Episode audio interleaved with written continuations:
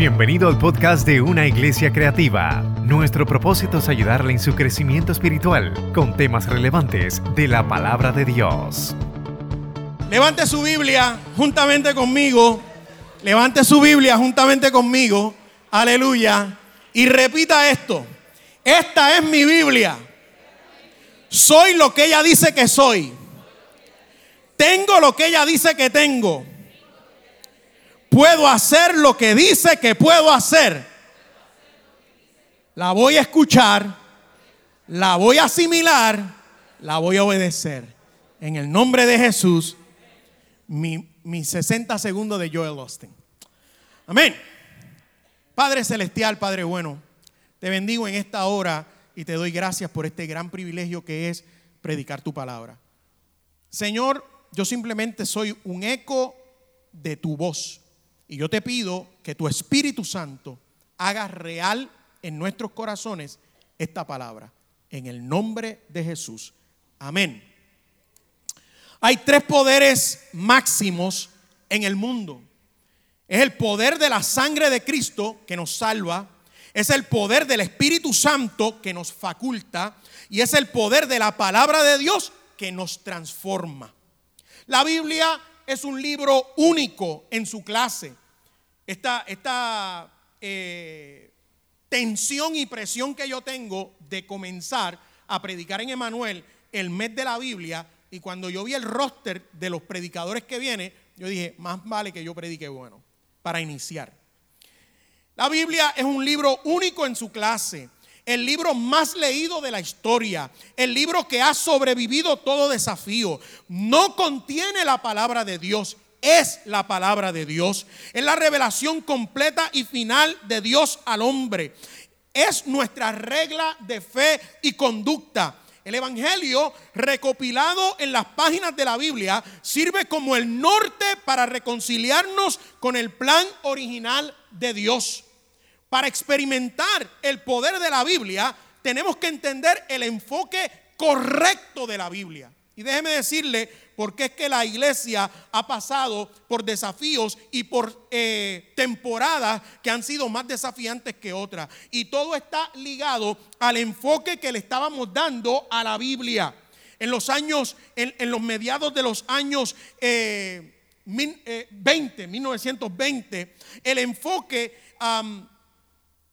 perdón, en los años 1800, en Inglaterra y en Estados Unidos, el enfoque era la santidad. Y había todo un movimiento de la santidad, the holiness movement. El resultado fue dependencia de los sentimientos, porque este movimiento y este enfoque de la Biblia en la santidad era acerca de cómo yo me siento. Es, eh, eh, eh, es, que se sentía los goosebumps, se sentía el, el, hormiguero, se sentía la gloria de Dios en uno. Todo era en sentimiento. Yo recuerdo al pastor fundador de esta iglesia decir, no te preocupes por sentir a Dios, preocúpate que Él te sienta a ti. Y Él tenía veracidad en eso. Yo no lo entendía, pero tenía veracidad en eso. Porque el movimiento de la santidad, que el resultado fue dependencia en los sentimientos, descuidaron el evangelismo.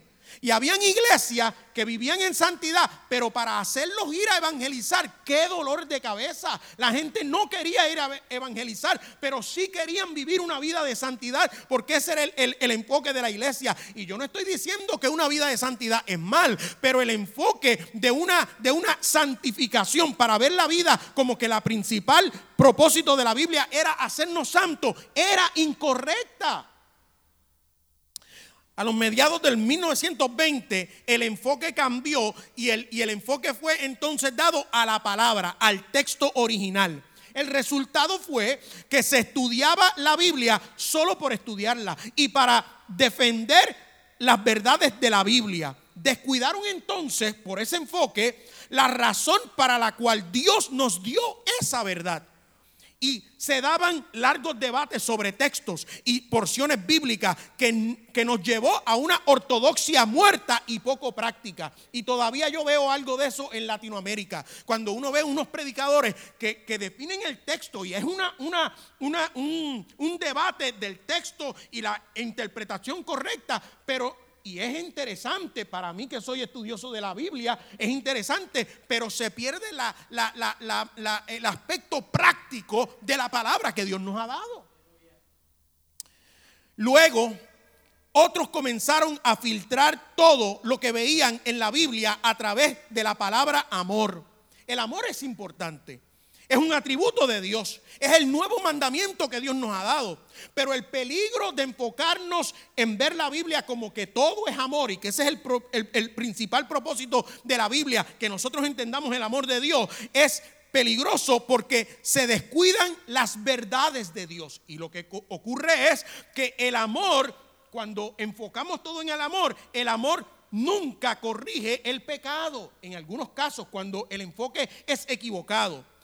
El amor no puede ignorar los principios bíblicos sobre la moralidad y la santidad.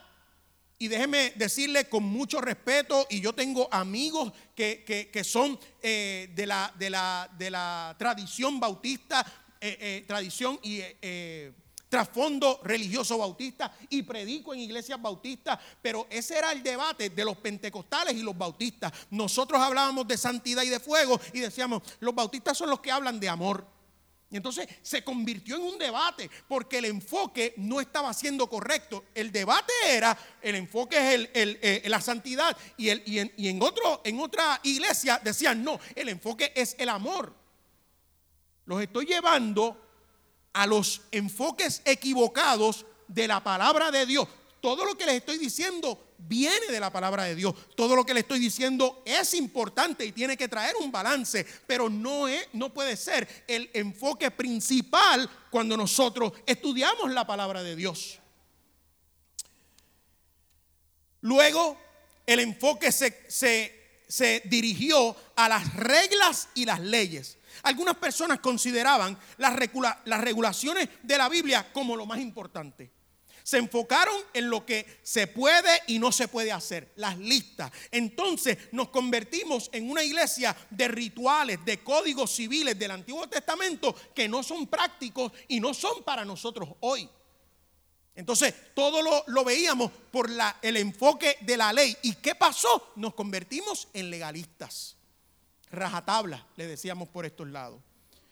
El enfoque luego cambió y había otras personas que su enfoque era en el hacer, en la ejecución, en las obras. Tú tienes que, trabajar para la obra de Dios. Tú tienes que hacer esto. Y, era como la agenda tiene que estar cargada porque eso es lo que Dios quiere. Trabajar y sin parar en la viña, en la viña del Señor. Si mi anhelo es obrar y ocupado siempre estar. El resultado fue, eh, eh, eh, cuando uno visualiza la Biblia, de esa manera estamos ocupados en ejecutar, en hacer, hacer, hacer, hacer. El resultado fue, se, se, comenzaron a hacer obras muertas que no tenían propósitos intencionales. Se crearon ministerios que no tenían resultados efectivos o transformadores. Pero la iglesia tiene que tener 25 ministerios, aunque los ministerios no están eh, eh, transformando a nadie. Y se nos hacía difícil decir, ese ministerio no está siendo efectivo, vamos a quitarlo. Eso era un pecado. Luego entonces, y esto es más reciente, el enfoque fue dado en ser. Finalmente, otros piensan que nuestra atención debe estar en la superación personal. Entonces se han desarrollado unos predicadores que son motivacionales y se, se ha descuidado la santificación. Yo, al igual que muchos aquí, hemos sido marcados por cada uno de estos acercamientos equivocados a la Biblia. Vuelvo y le digo, todos estos enfoques son importantes, pero no, no pueden ser el enfoque principal con el cual uno se acerca a la Biblia. Pues entonces, ¿cuál es el enfoque principal? El verdadero enfoque al utilizar la Biblia es Dios. Es su soberanía. Son sus palabras, sus promesas, su providencia, su poder. Porque en, Efesios capítulo 1 dice, para que, para que podamos nosotros glorificar a Él, porque fuimos creados para la alabanza de su gloria. Ese es el propósito por el cual nosotros fuimos creados, para la alabanza de la gloria de Dios. La Biblia no es una colección de muchas historias. La Biblia tiene una historia principal, que Dios nos creó y que antes de la creación del mundo Él nos escogió para, para Él, pero el pecado rompió esa relación. Entonces, desde Génesis 3.15 en adelante, todo el plan es cómo Dios hace que nosotros restauremos esa relación con Dios. El enfoque que no es ni tan siquiera en nosotros. El enfoque es en el amor de Dios por nosotros. Es Dios el enfoque.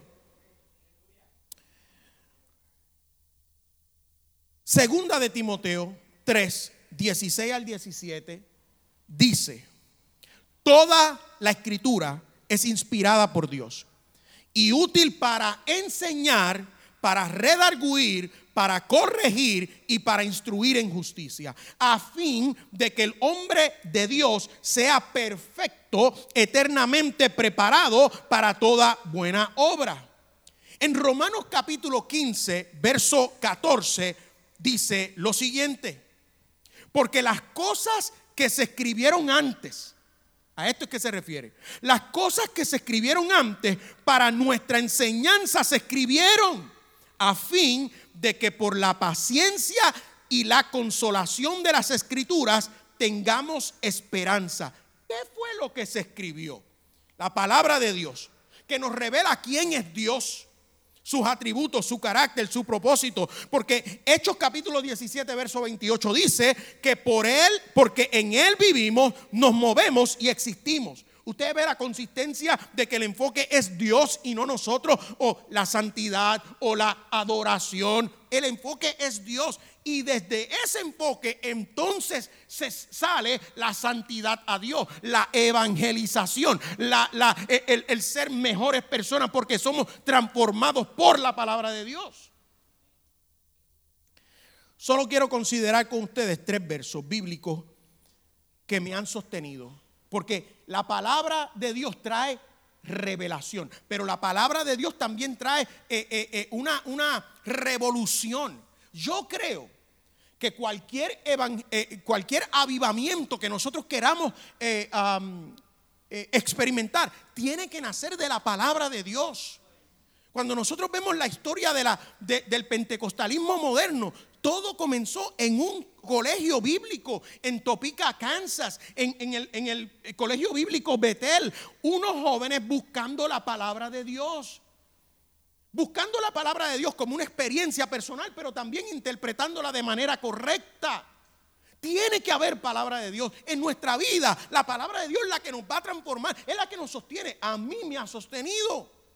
En Romanos 3.3, tres versículos que se escribieron, porque yo les leí que las cosas que antes se escribieron es para darnos esperanza, para sostenernos en la palabra de Dios.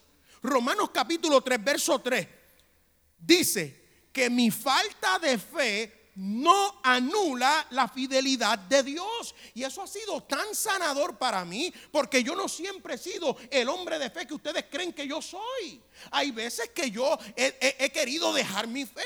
Hay veces que yo digo, no puedo entender esto. Hay veces que yo he dicho, esto no funciona. Esas son las crisis de fe que todos nosotros pasamos. Pero a nosotros nos enseñaron que nosotros teníamos que estar en un nivel de fe tan grande y no es así. Dios sabe que en nuestra humanidad nosotros vamos a perder la fe. Eh, los discípulos se lo dijeron a Jesús, ayúdanos, aumenta nuestra fe. Y él les dijo, no se trata de aumentar la fe. No es, no es de cantidad de fe, es que te atrevas a creer. Es todo. Mi falta de fe no anula la fidelidad de Dios. Y yo le decía a ustedes ayer que nada nos va a apartar del amor de Dios. Del amor de Dios. De la iglesia nos pueden apartar cosas. De nuestra salvación la podemos perder. Pero del amor de Dios nada lo va, nos va a apartar. No anula.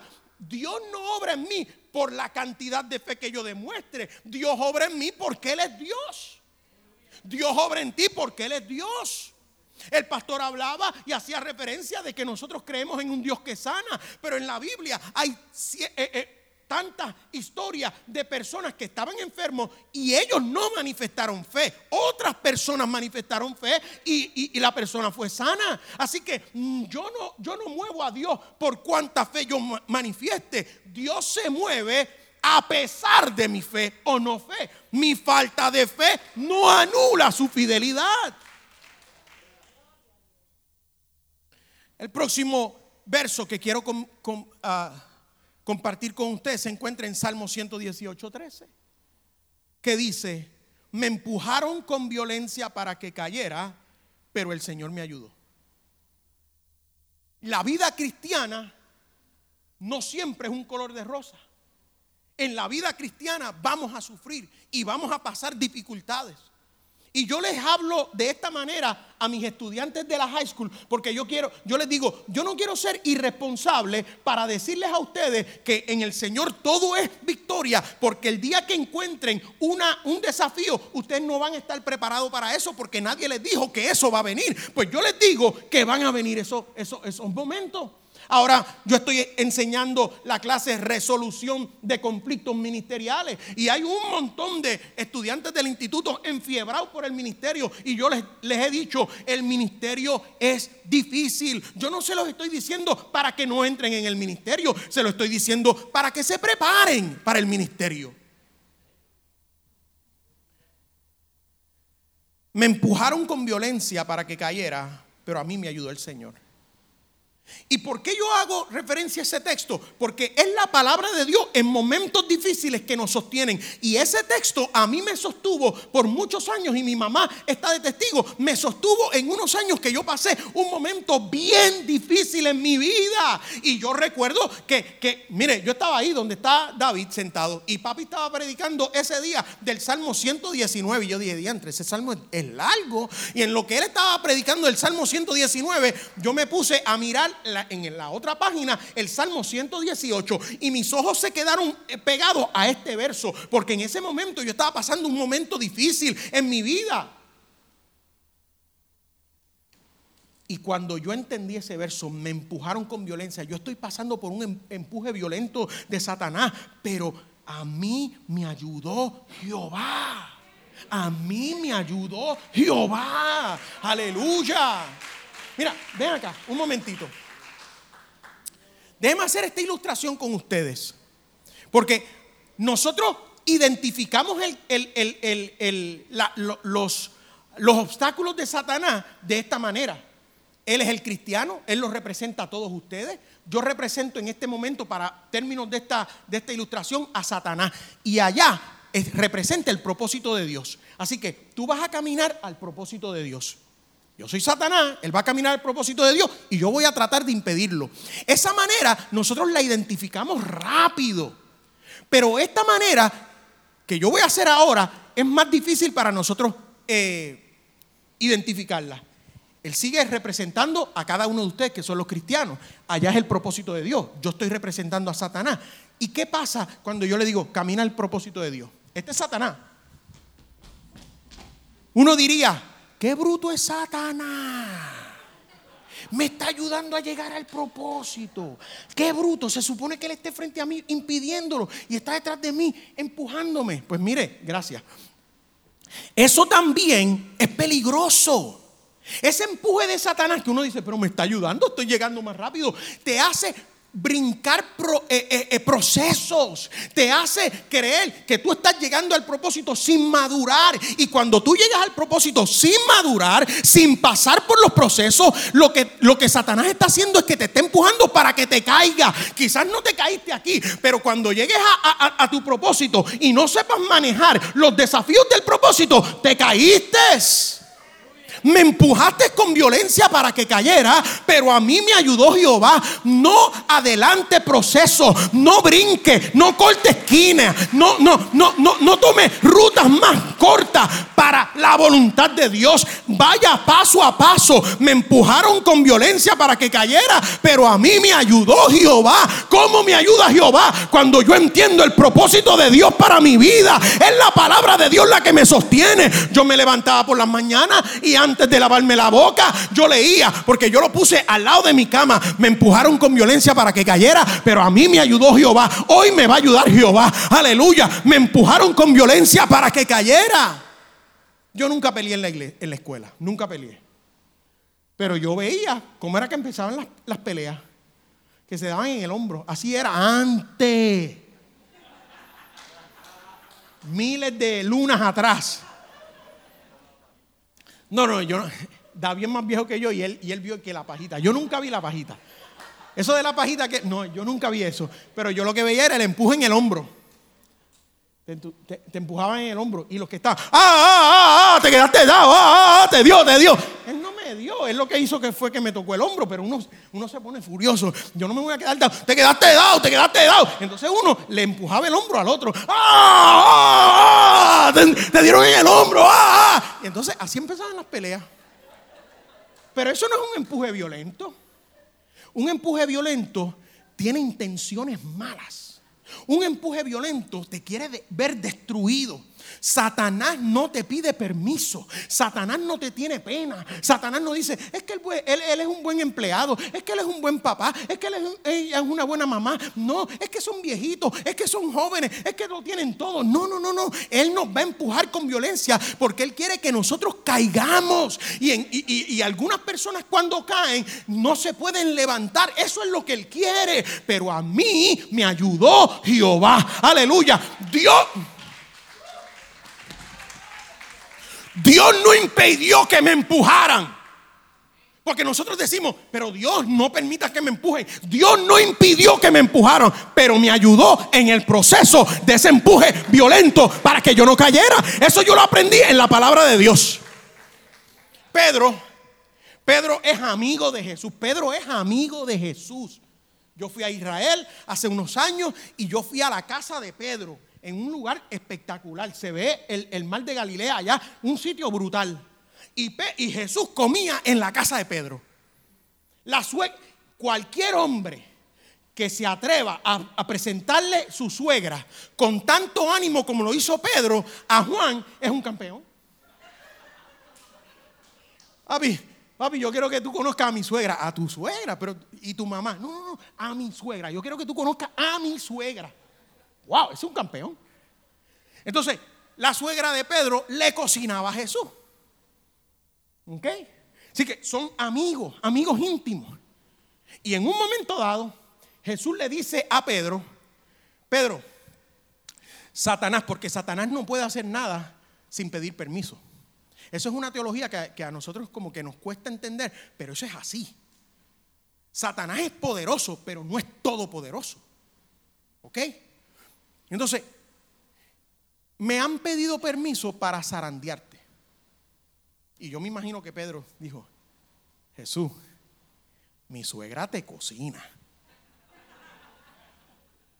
Tú te quedas en casa de mi suegra. Nosotros somos panas. Tú no lo vas a permitir, ¿verdad? Y Jesús le dice, sí, lo voy a permitir. Y uno diría, pero qué injusto es Dios. Pero ¿por qué permite eso? Le dice, yo lo voy a permitir, pero voy a interceder por ti para que tu fe no mengüe. Hay veces que Dios no detiene la tormenta, pero te da la tenacidad para enfrentar la tormenta. Pero nosotros queremos que la tormenta no venga, pero nosotros queremos que el empuje no venga. Y Dios dice, eso no es garantizado, pero lo que sí es garantizado es que yo no te voy a dejar, que yo voy a estar contigo. ¿Cómo yo aprendí eso? Aquí en la Biblia, porque Él le dijo, ir a ser discípulos a todas las naciones, bautícenos en el nombre del Padre, del Hijo, del Espíritu Santo y díganles que yo voy a estar con ellos hasta el fin del mundo. Y eso es una verdad de Dios. Aleluya. Así que el enfoque es Dios y lo que Él representa para mí, sus promesas es que Él va a estar conmigo. Me empujaron con violencia para que cayera, pero a mí me ayudó Jehová. Aleluya. El tercer y último versículo de la Biblia que quiero compartir con ustedes, que me ha sostenido, porque esta palabra me habla de quién es Dios y es Dios lo que yo necesito en mi vida. Se encuentra en Efesios 2, 4 al 5. Dice, pero Dios, que es rico en misericordia, por su gran amor con que nos amó, aún estando nosotros muertos en pecados, nos dio vida juntamente con Cristo, por gracia soy salvos. Yo no he sido el cristiano perfecto. Yo no, yo no he tenido, como les dije antes, la fe sólida en momentos dados. Hay momentos que no la he tenido y Dios me ha tenido que recordar que su fidelidad está todavía conmigo. Porque nosotros nos autocastigamos. No fui a la iglesia, Dios está enojado conmigo. Hoy no leí tres versículos, solamente leí uno, Dios no, no, no me va a bendecir. Hoy oré diez minutos en vez de media hora, el Señor debe estar atribulado conmigo. No, esa no es la dinámica de Dios. Yo no quiero presentar a un Dios simplista, pero tampoco quiero presentar a un Dios que, es una, una cárcel en vez de ser una libertad. Pero este texto me ha sostenido. Y quizás yo voy a decir cosas aquí que ni mis papás saben, pero este texto me ha sostenido. Aleluya. En momentos en que yo no podía sostenerme en las promesas que yo había predicado, porque hay momentos que el predicador se les olvida lo que él predica. Y qué difícil es cuando alguien te lo predica a ti. Una vez mi nena, Daina, predicándome yo atribulado. Porque fui a una iglesia, yo siempre le decía a ella cuando era pequeña, tú eres líder, no te desanimes, el Señor está contigo, el Espíritu Santo está contigo, así que echa para adelante. Cuando ella cometía algún error, entonces, un día yo voy a predicar a una convención y esa, eh, de, esas predicaciones que tú, que tú te ponchas. Hay predicaciones, eh, así es. Los que saben aquí de, de, pelota, las personas que entran al Salón de la Fama, ¿cuál es el average de, su bateo? 300, ¿verdad? Muy poca gente está en los 400. Yo no sé ni quién estuvo en los 400, pero 300. ¿Usted sabe lo que significa eso? Para entrar al Salón de la Fama de, pelota, 300 es que cada 10 veces que, ese pelotero se paró en el, home plate, solamente le pegó a la, bola tres veces. Y llegó al Salón de la Fama. Falló siete. Siete veces fueron strike, siete veces fueron eh, un out pero tres veces le pegó a la bola y está en el Salón de la Fama. Entonces nosotros queremos que los cristianos que estén dentro de la voluntad de Dios estén bateando 900%. Eso no es una realidad en ninguno de los fields. Y hay veces que uno no lo hace. Y entonces ese, día yo prediqué y, como diría mi amigo David, tuvieron que prender los abanicos para que se moviera algo. Porque no se movió nada. No, nosotros tenemos historia. Muchas veces yo le decía, estoy en, en, Utuado predicando, voy de camino. Y él dice, y prendieron los abanicos, se movió algo. Y yo, pero David, ¿cómo? ¿tú no crees en tu compi? Y cuando entro al carro, uno se cree que los nenes no están eh, oyendo porque Daina tenía, qué sé yo, como ocho años. Y yo estoy en el, en el, carro y yo estoy atribulado. Ay, no me fue bien y yo quería decir esto. Y, los jóvenes como que no estaban en, engaged en la predicación. Y mi nena desde el car seat, Dios habla desde el car seat. Y mi nena desde el car seat me dice, papá, tú eres un líder, no te rinda, el Espíritu Santo está contigo. Lo que yo le decía a ella, yo le decía, pero ¿qué tú haces predicándome mi mensaje? Y hay veces que yo no he podido sostenerme en mi caminar con lo que he predicado, pero Dios, que rico en misericordia. Hay veces que mi fe no ha sido suficiente y yo he perdido oportunidades por falta de fe, pero Dios, es rico en misericordia. A mí me, fui a predicar una iglesia y cuando salgo de la iglesia, un, un, amigo me dice, aquí hay un hombre que te quiere regalar un carro. Y como a mí nunca me habían regalado un carro, yo creía que eso no existía. Y yo le dije, ah, qué bueno, qué chévere, por cortesía, qué tremendo, ah, qué bueno, gloria a Dios. Las palabras religiosas, gloria a Dios, la gloria es de Dios, qué bueno.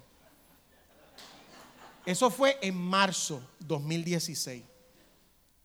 Me fui, no hablé con el hombre que supuestamente me quería regalar el carro, me fui, llegué a Puerto Rico, estuve aquí dos meses, regreso a Florida en un noviembre y, el, y veo otra vez al amigo mío y me dice, oye, que el hombre me dice que si estás interesado en el carro o no, desde marzo hasta noviembre. Y yo le dije, pero eso es verdad. Pero el hombre me quiere regalar un carro de verdad. yo dije, y él dijo, sí. Y no se lo ha dado a nadie. En todos esos meses que yo no le hice caso, no se lo ha dado a nadie. Está en el, está en el garaje de la casa. Bueno, pues dile que lo quiero. Pero que yo estoy pensando, ¿quién va a regalar un carro?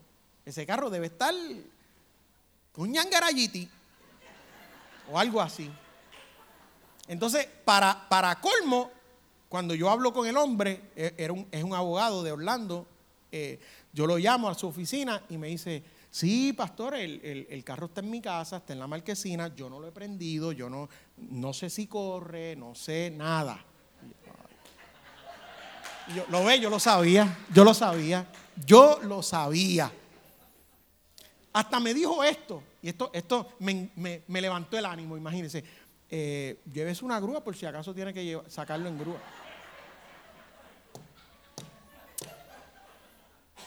Voy allá, llenamos los papeles de traspaso, me da la dirección, llego a la casa y toco la puerta su esposa me abre, me, ya sí, ya mi esposo me dijo que venía, ahí está el carro. Y, cuando se va levantando la, la, el garaje, la puerta del garaje, yo estoy acá como que... Yo creo que yo hasta hablé lengua.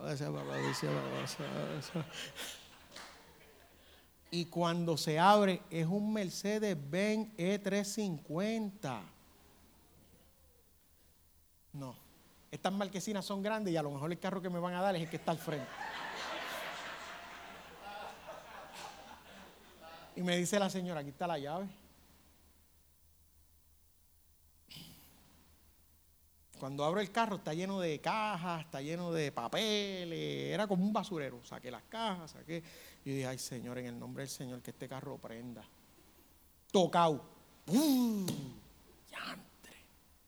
Empiezo a abrir, empiezo a abrir las, gavetas, ta, ta, ta, ta, me encuentro 40 pesos.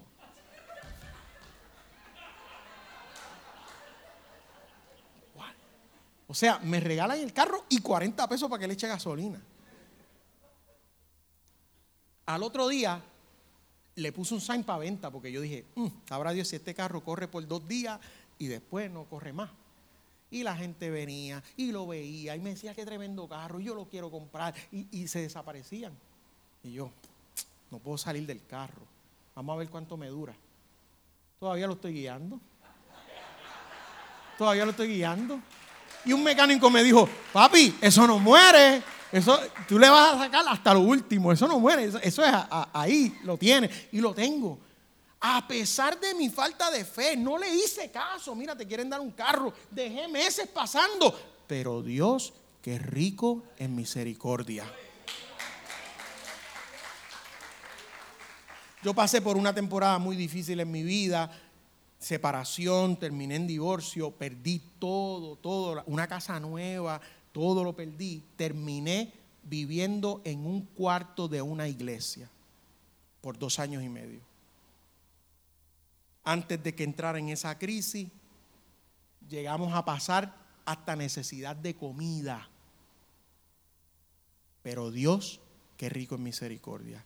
Yo no sé cómo mis papás lo hacían, pero siempre me ayudaban y me sostenían. Yo decía, ¿cómo ellos lo hacen? Pero siempre estaban ahí, porque Dios, que rico en misericordia.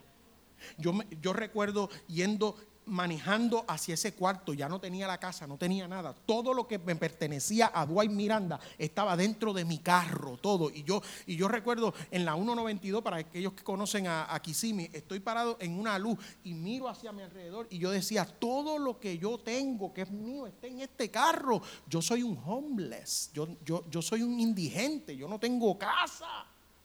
Pero Dios, que rico en misericordia Llegué a un cuarto que era más pequeño que, esto. Mis papás se quedaron ahí un cuartito, así, un cuarto con una cama. Gracias a Dios que el pastor me puso una cama y un, y un gavetero, ahí estaba. Y yo entré a ese lugar y la primera noche que me tocó estar solo ahí, yo miraba las paredes. Entonces, después, como era una iglesia moderna, habían pintado las, las, paredes de gris y negro. Imagínense, una persona pasando por una crisis en un cuarto pintado de gris y negro. Esta generación no entiende. Esa primera noche fue bien difícil para mí. Fue bien difícil para mí. Pero Dios, que rico en misericordia. Yo me despertaba porque la crisis fue tanto que entré en una depresión. Yo no creía en depresión. Yo era de los que predicaba, los cristianos no pasan depresión. Los psicólogos y los psiquiatras se van a morir de hambre con los cristianos. Yo era de los que predicaba así. Y cuando yo me levantaba por las mañanas y veía cuatro potes de pastillas al lado de mi cama, yo decía, ¿cómo yo terminé aquí? ¿Cómo, cómo yo terminé aquí? ¿Qué hacen esas pastillas ahí? Pero Dios, que es rico en misericordia. En un, en un, momento dado yo me tiraba al piso, yo salía porque en ese lugar no había nada. Era el templo, una, un, un trailer que era donde estaba mi cuarto y yo salía por las noches y allí lo que había eran raccoon y, era bueno como yo me sentía como en un campamento de Royal Ranger con raccoon y cosas y yo salía y yo miraba al cielo y yo decía Señor y yo le levantaba el puño y decía ¿por qué yo fui fiel a ti? ¿por qué tú me estás haciendo esto? tú eres injusto pero Dios que rico en misericordia una noche yo estaba tan tan agobiado por el dolor, uno no se puede explicar los procesos que Dios pasa a uno. Aleluya. Este, y yo estoy hablando de mí, yo no estoy yo no quiero incluir a nadie más que haya sido parte de este proceso. Yo estoy hablando de mi testimonio personal. Yo respeto a las personas que estuvieron involucradas en este proceso, pero yo estoy hablando de mi proceso personal y en un momento dado yo salgo y, y esto mis padres no lo conocen, no lo saben y lo van a escuchar hoy por primera vez y yo no lo digo para que me tengan pena porque ya yo salí de eso y, ustedes, no es un orgullo lo que les voy a decir a ustedes. Yo fui a un garaje, a, un storage. Y le dije al hombre, yo quiero meter el carro ahí en ese storage. ¿Cabe? Me dijo, sí. ¿A qué hora ustedes cierran? Cerramos a las 10 de la noche. ¿Cuándo puedo entrar? A las 9 y 45 es la última vez que tú entras. Y se cierra el gate y no se abre hasta las 6 de la mañana. Y yo quería quitarme este dolor. Y yo estoy hablando esto porque quizás alguien aquí se va a beneficiar de esto. No porque tengo que me tengan pena, no porque eh, lo hago con orgullo, porque es un bochorno lo que les voy a decir. Es vergonzoso lo que les voy a decir. Pero el enemigo te quiere llevar hasta lo más vergonzoso porque te empuja con violencia para que caigas, pero a mí me ayudó Jehová. Y entro, recuerdo que el día anterior lo pasé con mis hijas y yo las abrazaba y yo les besaba y ellas decían, yo siempre las abrazo y las beso, pero era, era como, como, como más empalagoso. Y yo me imagino que ellas me decían, pero papi, por favor, yo tenía unas, unas, cadenitas así, se las daba, mira, quédate con esto, recuerda esto. Yo recuerdo que, que habíamos visto la película Coco. Remember me. Y yo le decía a mi hija, siempre cante esa canción, siempre que tú cantes esa canción, acuérdate de mí. Ellas no tenían idea de lo que yo estaba pensando. Ya ustedes saben por dónde voy, ¿verdad? Y yo entro a las 10 y 45, a las 9 y 45, entro mi carro al, garaje, bajo el gate del garaje, bajo las ventanas de mi carro, prendo el carro y me acuesto a dormir. Quería quitarme la vida. Porque yo lo que quería era quitar el dolor. Hay unos dolores que Pestobismol no quita.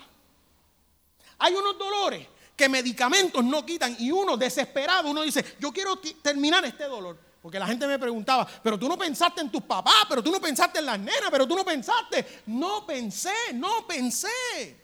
¿Y por qué no buscaste ayuda? Porque en esos, en esos días habían en las noticias el, el, el, el, el ah, el suicidio de unos pastores y con, en los círculos donde yo estaba estaban criticando eso. Nacho, pero ¿cómo va a ser? Pero eh, ¿cómo, ¿cómo, se quitó la vida si era pastor? Entonces yo decía, ¿cómo les puedo decir que eso es lo que yo estoy sintiendo? Si lo que van a hacer es que me van a criticar, porque rápido cogieron la Biblia para buscar los textos bíblicos, el que se quita la vida, eso no es de Dios. Ellos no entienden los procesos de dolor que la gente está viviendo. Y yo estaba ahí en medio de esa, de esa, de esa conversación con un dolor interno. Y yo decía, ¿quién me, ¿quién me ayuda? Y cuando escuché sus opiniones, yo dije, ellos no me van a ayudar me van a juzgar. Pero Dios, qué rico en misericordia. Me acosté a dormir en el carro. A las 5 de la mañana, yo había hecho el internet, el, Google, ya yo sabía el proceso, qué era lo que iba a pasar, ya yo estaba preparado para eso. Cuando, cuando me levanto al otro día, a las 5 de la mañana, que yo me podía exprimir la ropa, yo me quitaba la ropa y la podía exprimir del sudor que estaba. Entonces ahí escuché una voz que me dijo, te estoy dando una oportunidad, pero Dios que es rico en misericordia, cuando yo no tenía fe, cuando yo, yo cedí al empuje de Satanás, Él me ayudó, porque Dios es rico en misericordia. Eso me sostuvo.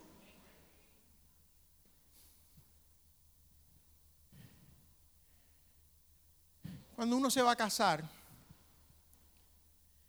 uno hace todo un protocolo. Y es el noviazgo, y es conocerse, y es hablar con los papás, y es la, boda. Pero cuando uno se va a, a divorciar, es un proceso de cinco minutos y tres preguntas. Eso fue mi experiencia. Entramos. ¿Quieren ayuda? No. ¿Están irremediablemente esto, rota esta relación? Sí. ¿Quieres cambiarte el apellido? Sí. Felicidades, me dijo la jueza. Felicidades. Congratulations. Yo dije, así. El primer baño que yo vi cuando salí de la, de la puerta, me tiré al piso. Yo no sé si alguien lo meó, yo no sé si habían bacterias, yo no sé si había COVID. Yo me tiré, no podía. Pero Dios, que rico en misericordia. Yo no pensaba que iba a volver a predicar. Yo no pensaba que iba a volver a estar en el ministerio otra vez. Porque, porque el dolor que tenía, lo que experimenté. Pero Dios, que rico en misericordia. Yo hasta pensé que gente me iba a rechazar. Pero Dios, Qué rico en misericordia. Ustedes saben quiénes me han sanado. Mis padres me han sanado. Ustedes saben quiénes me han sanado. Esta pareja que todos los martes o los miércoles, bueno, algunas veces David estaba ocupado y era jueves, viernes, sábado. Se supone que eran los martes, pero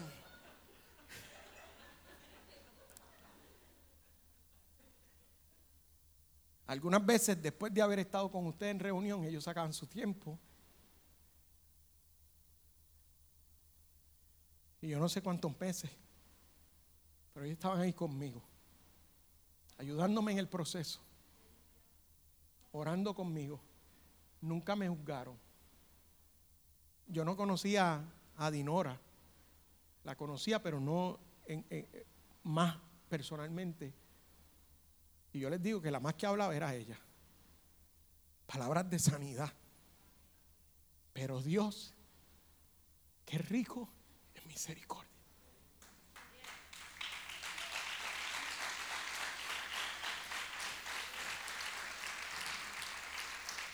Y siempre lo que discutíamos era la palabra de Dios. No era otra cosa. Teníamos un libro base que nos guiaba, pero era la palabra de Dios. ¿Y cuántas veces Dinora me, decía hoy textos bíblicos que yo había predicado, pero que ahora los necesitaba? Porque Dios es rico en misericordia. Eso es lo que hace la palabra de Dios. Cuando nosotros la enfocamos en Dios.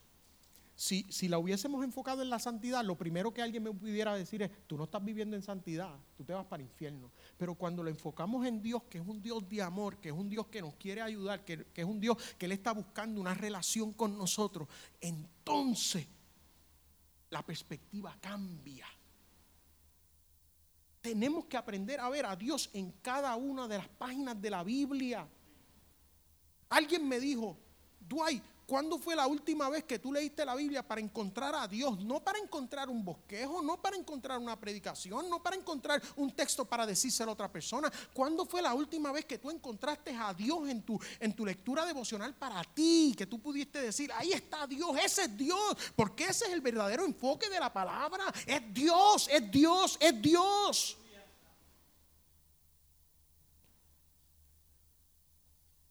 Y yo comencé a ver que en cada una de las, de las páginas de la Biblia y de los libros de la Biblia está Dios revelándose a nosotros como algo específico. Y yo voy a hacer una lectura aquí y a la medida que usted oiga, de esa manera es que Dios se me ha revelado o de esa manera yo quiero que Dios se revele, yo quiero que usted se vaya poniendo en pie. A la medida que usted oiga, yo voy a leer 60, 60 statements cortos, pero son 60 y usted se va a levantar cuando usted oiga, si usted se identifica, ese es el Dios con el que yo me identifico. Ese es el Dios que yo necesito. Porque Dios en Génesis es el creador.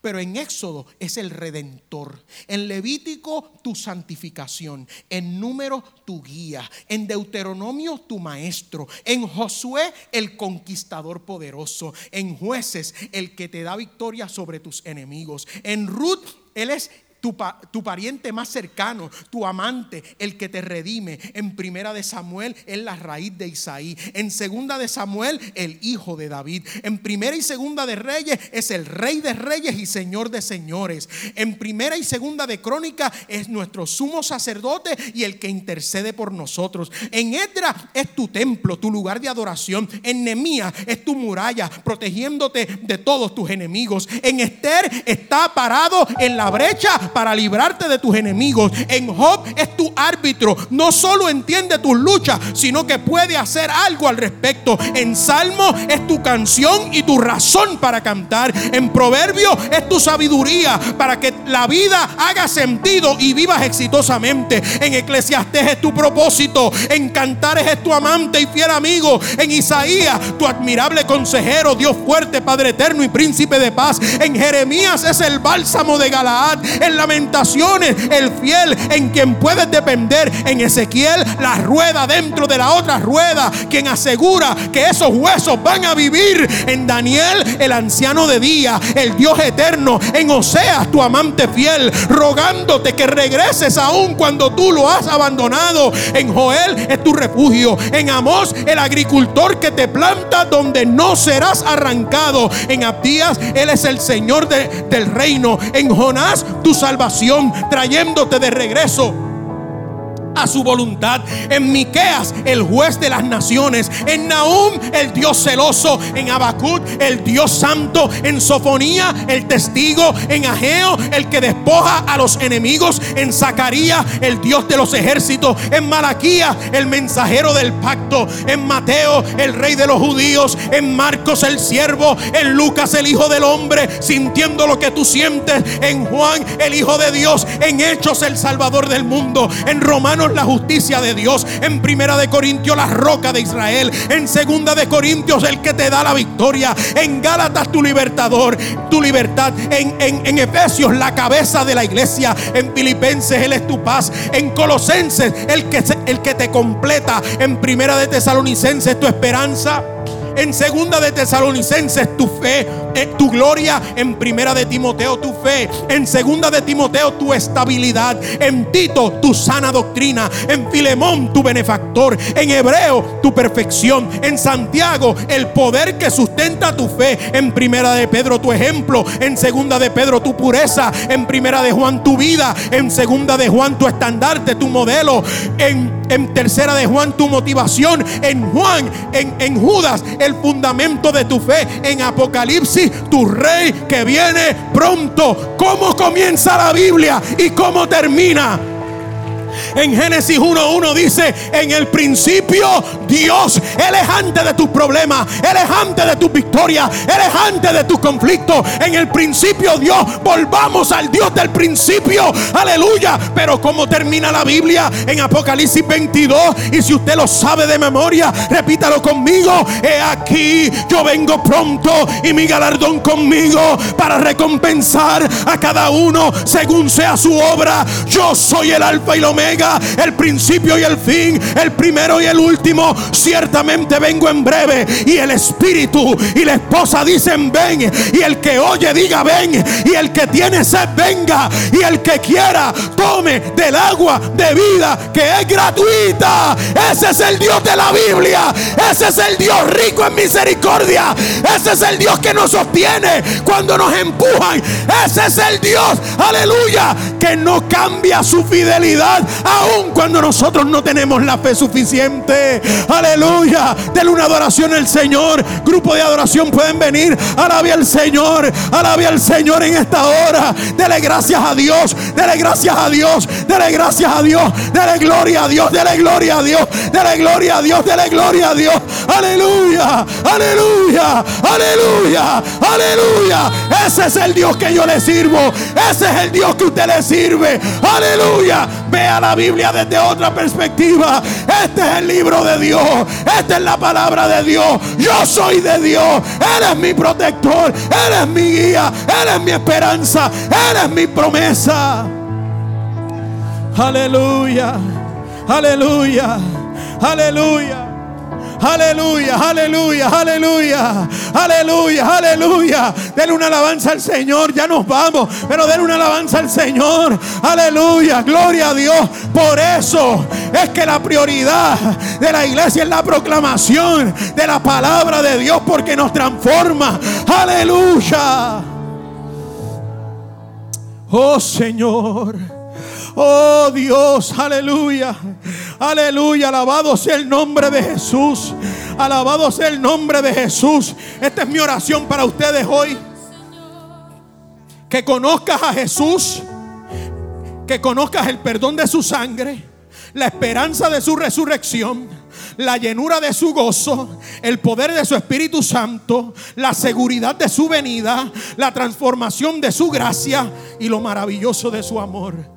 Pero Dios, que rico en misericordia, nos amó, aleluya, en nuestros momentos más bajos. Y en esta hora, con todo ojo inclinado, con todo ojo cerrado y cabeza inclinada, yo quiero hacer un llamado, aleluya, para que tú le sirvas a ese Dios del cual hemos predicado en esta hora. El centro de la Biblia el Dios del universo creador, que te escogió antes de la formación del mundo, que como dice el salmista, antes de que uno de tus días fuera real, ya Él lo sabía todo. Que Él te vio cuando fuiste formado en el vientre de tu madre Aleluya. Que Él te escogió, dice Jeremías, desde el vientre de tu madre. Que hay propósitos para tu vida, pero el empuje violento de Satanás, pero tu falta de fe, aleluya. Pero las circunstancias de la vida te han hecho pensar lo, lo contrario. Y la Biblia viene a afirmarte, Dios está contigo. Él no te ha dejado y su plan para ti sigue siendo fiel. Aleluya. Yo voy a contar hasta tres. Y si tú quieres entregarle tu corazón al Señor, quizás tú has dicho, yo nunca le he, entregado mi corazón al Señor, yo nunca he confesado que Jesús es el Señor de mi salvación. Sabes de Jesús, sabes la historia, conoces la Biblia, eh, conoces la iglesia, aleluya, pero ahora es algo más profundo. Jesús decía el pastor David, Jesús le preguntó al paralítico, ¿quieres ser sano? Y él lo que le dijo fue, es que no tengo, esa no es la pregunta. Yo te estoy preguntando que si quieres a Cristo como tu Salvador. No, pero yo vengo a la iglesia, esa no es la pregunta. Es que yo soy bueno, esa no es la pregunta. Es que yo conozco, esa no es la pregunta. ¿Quieres tener a Jesucristo como tu único y exclusivo Salvador? porque en Él vivimos, nos movemos y existimos. Y si ese eres tú, yo voy a contar hasta tres y tú vas a levantar tu mano. Todos nosotros lo tuvimos que hacer en un momento dado. Porque si Cristo no se avergonzó de públicamente morir por nosotros, no nos debemos avergonzar de públicamente decir que lo queremos. Aleluya. Cuando yo cuente hasta tres, tú vas a levantar tu mano o si te quieres reconciliar, quizás fuiste parte del cuerpo de Cristo, de la familia de la fe y por alguna razón te has retraído. Yo quiero darte la oportunidad a regresar al Dios de la Biblia. Aleluya. Uno, no esperes por nadie más. Hoy no es un día usual, hoy es un día inusual. No mires quién levanta o quién. No, no, este, este eres tú y Dios. Dos. Cuando yo diga tres, levanta la, la, mano como un, como un cohete. Yo quiero al Dios. Aleluya. Tres. Si hubiese alguien aquí, Dios te bendiga. Veo tu mano, veo tu mano allá. Dios te bendiga. Gloria a Dios. Aleluya. Ahora yo quiero pedirles algo con mucho respeto. Si ustedes pueden caminar hacia aquí y si hay alguien al lado de ellos que los quiera acompañar, dama, joven, si puedes caminar hasta aquí, hasta el frente. Gloria a Dios. Tráelo. Gloria al Señor. Aleluya. Los servidores, los, líderes de altar, vengan, acompañen a estas dos personas.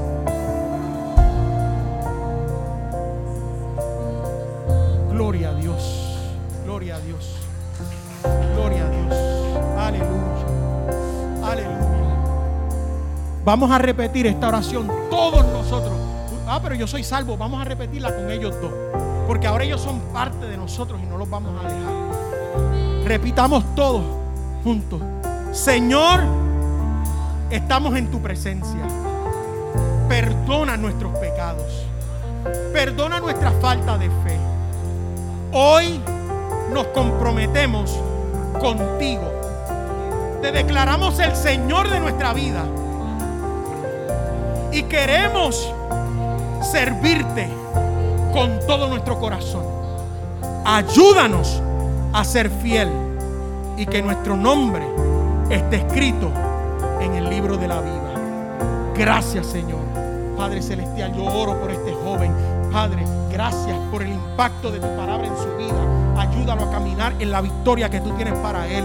Señor, yo oro por esta dama. Señor, yo no sé su trasfondo histórico o lo que ella esté pasando. Pero tú sanas, tú eres su bálsamo, tú eres su fortaleza, aleluya. Y tú le vas a mostrar el nuevo camino, el nuevo horizonte que tú tienes para ella. En el nombre de Jesús. Aleluya. Gloria a Dios. Aleluya.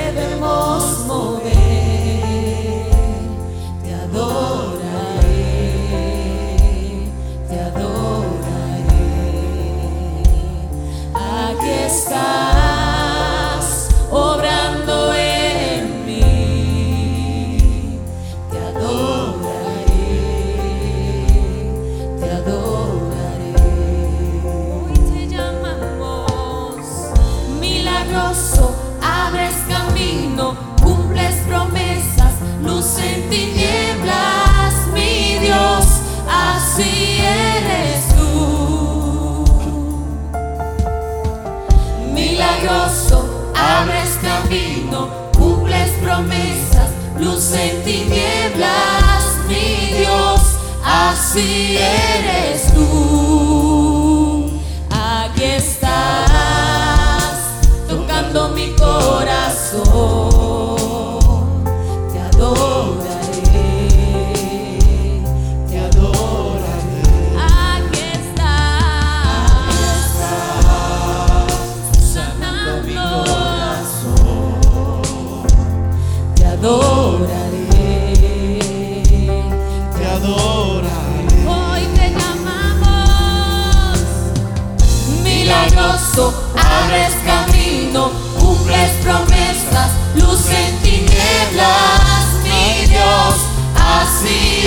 Eres tú.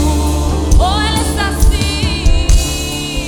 Milagroso, abres camino, cumples promesas, luz en tinieblas, mi Dios, así eres tú. Oh, así eres tú. Así eres